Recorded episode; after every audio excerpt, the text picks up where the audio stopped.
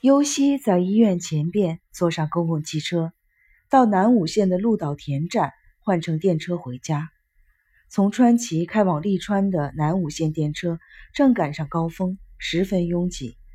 优西在武藏小山站下车时，太阳已经落山了。早上的小雪经过一整天阳光的融化，踪迹皆无。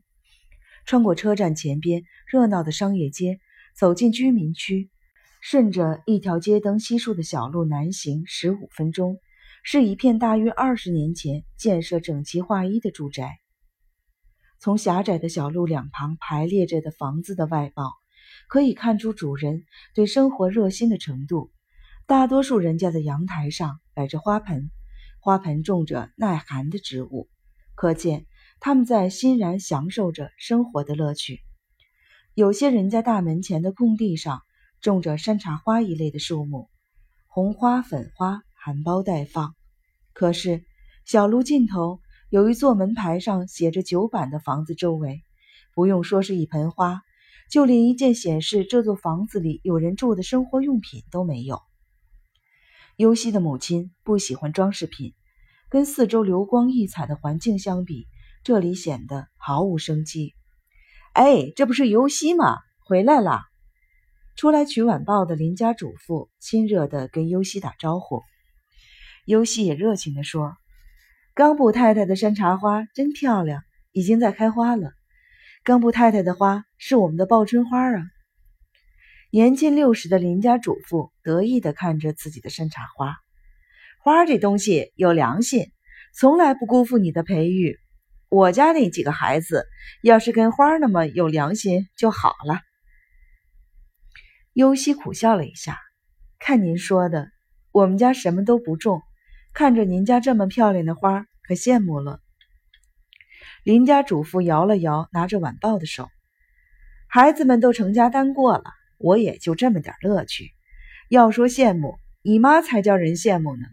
孩子个个有出息，你弟弟聪智当上检察官了，那算什么呀？只不过是在司法研究所进修的时候。偶然被检察厅的老师看上了，优秀嘛，你妈肩上的担子总算卸下来了，可以喘口气了。接着就是咱们优西的婚事了，怎么样？对象都找好了吧？是个医生，连影子都没有呢。又哄我，真的真的没有？什么呀？这么漂亮的姑娘，性格又这么好，要是再打扮的更像个女娃娃，那就没挑了。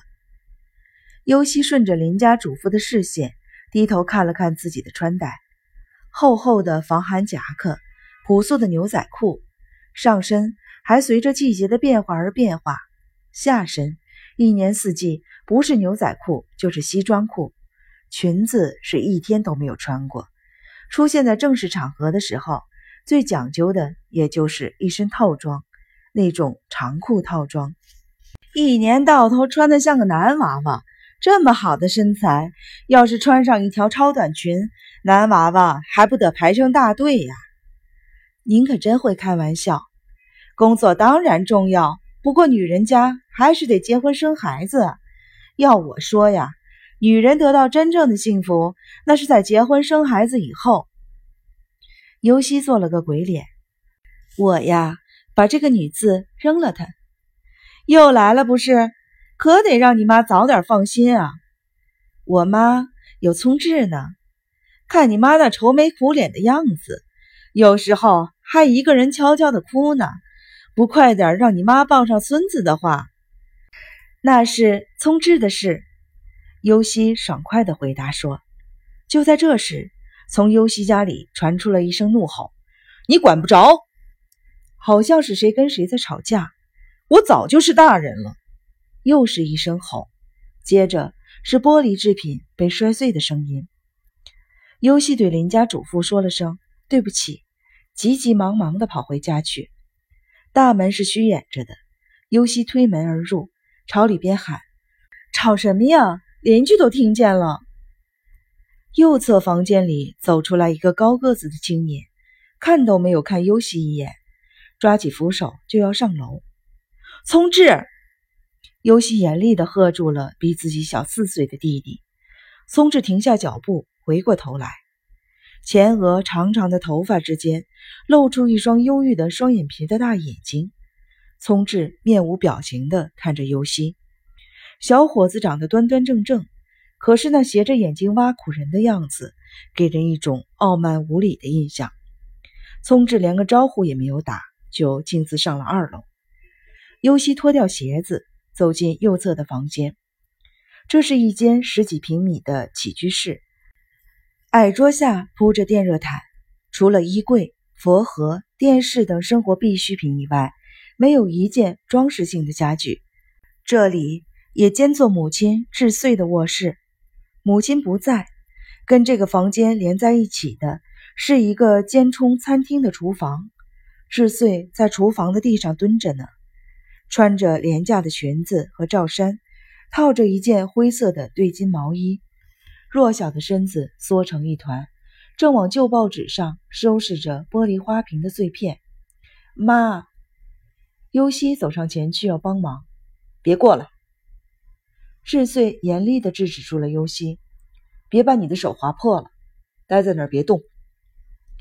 智穗虽然语气温和了下来，还是看都不看尤西一眼，低着头。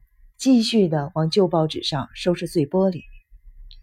优西的幼儿园和小学时代，母亲一直是优西的同学们仰慕的对象。被优西继承了的黑眼睛，总是水汪汪的，配上一头飘逸的长发，连优西这些小孩子都觉得美若天仙。可是现在呢，刚刚五十四岁的智穗，令人自豪的长发剪得短短，而且多半。变白了。尤西曾经多次劝母亲染发，可是不知从什么时候起，母亲不但不化妆，出门连口红都不涂了。由于进入了更年期，面部表情一天比一天忧郁，一天比一天灰暗了，看上去比实际年龄要老上十几岁。尤西看着母亲僵直的后背，一种莫名的焦躁感和悲伤感涌上心头。他尽量压低声音对母亲说：“您跟宗志吵架的声音，在外面都听得清清楚楚的。到底出了什么事了？”智穗好像是没有听见尤西的问话，冷冷地说：“别在那傻站着了，把吸尘器拿来。”尤西把一直背在肩上的包放在了居室里，从壁橱里取出了吸尘器。花瓶是谁摔的？不是故意的。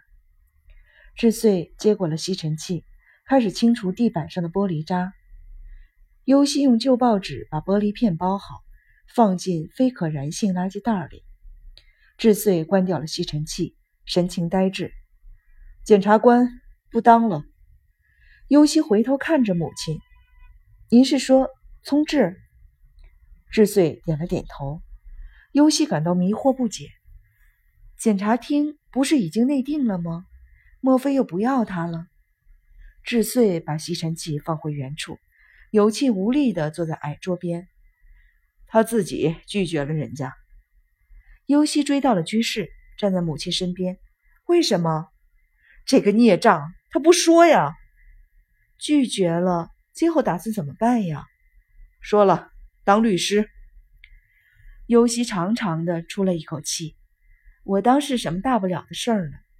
还说这是什么大不了的事儿？检察厅的检察官呢？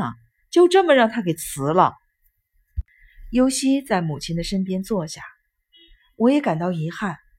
不过还是在法律界嘛，而且律师难道不是人人羡慕的职业吗？哼，律师毕竟是靠客人吃饭的职业吧？检察厅已经选中了他。干嘛还要往那不安定的路上走呢？进一家律师事务所，拿着工资学本事，有什么不安定的呀？那是把自己的一辈子交给别人的工作，出点错就不得了了。当检察官就不出错了呀？智穗头痛难忍似的按着太阳穴，那是公务员，出了错也不用他一个人承担，一辈子不必担心没钱花。您的看法对不对？我可不敢说。智穗想起了刚才跟聪智的争吵，一下子变得眼泪汪汪。你们这些不懂事的孩子，我一说钱呀，安定啊，马上就说我俗气。我还不是希望你们能过上好日子，我为你们的将来着想，就那么让你们讨厌？谁那么说来着？不过聪智有聪智的具体情况吗？这孩子诚心跟我过不去，欺负我。智穗用面巾纸擦了擦眼睛，低着头说：“你也是。”尤西迷惑不解地问：“我怎么了？这就三十岁了，也不结婚，夜班夜班，怎么苦怎么折腾你自己，这不是欺负我是什么？别说这些莫名其妙的话了，我是乐意工作才工作的，能为别人做点什么，我心里高兴啊。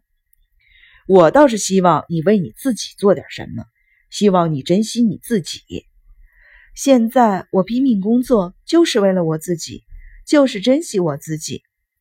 就算妈求你了，结婚成家吧，你一天不结婚，妈这一天也放心不下呀。又来又来了，您就不能说点别的呀？是您跟我过不去，是您欺负我。这回轮到智穗迷惑了。我，尤西避开了智穗的目光，站了起来。不管怎么说，聪智不是小孩子了。既然他主意已定，谁拿他也没办法。说完，拎着自己的包离开了智穗的房间。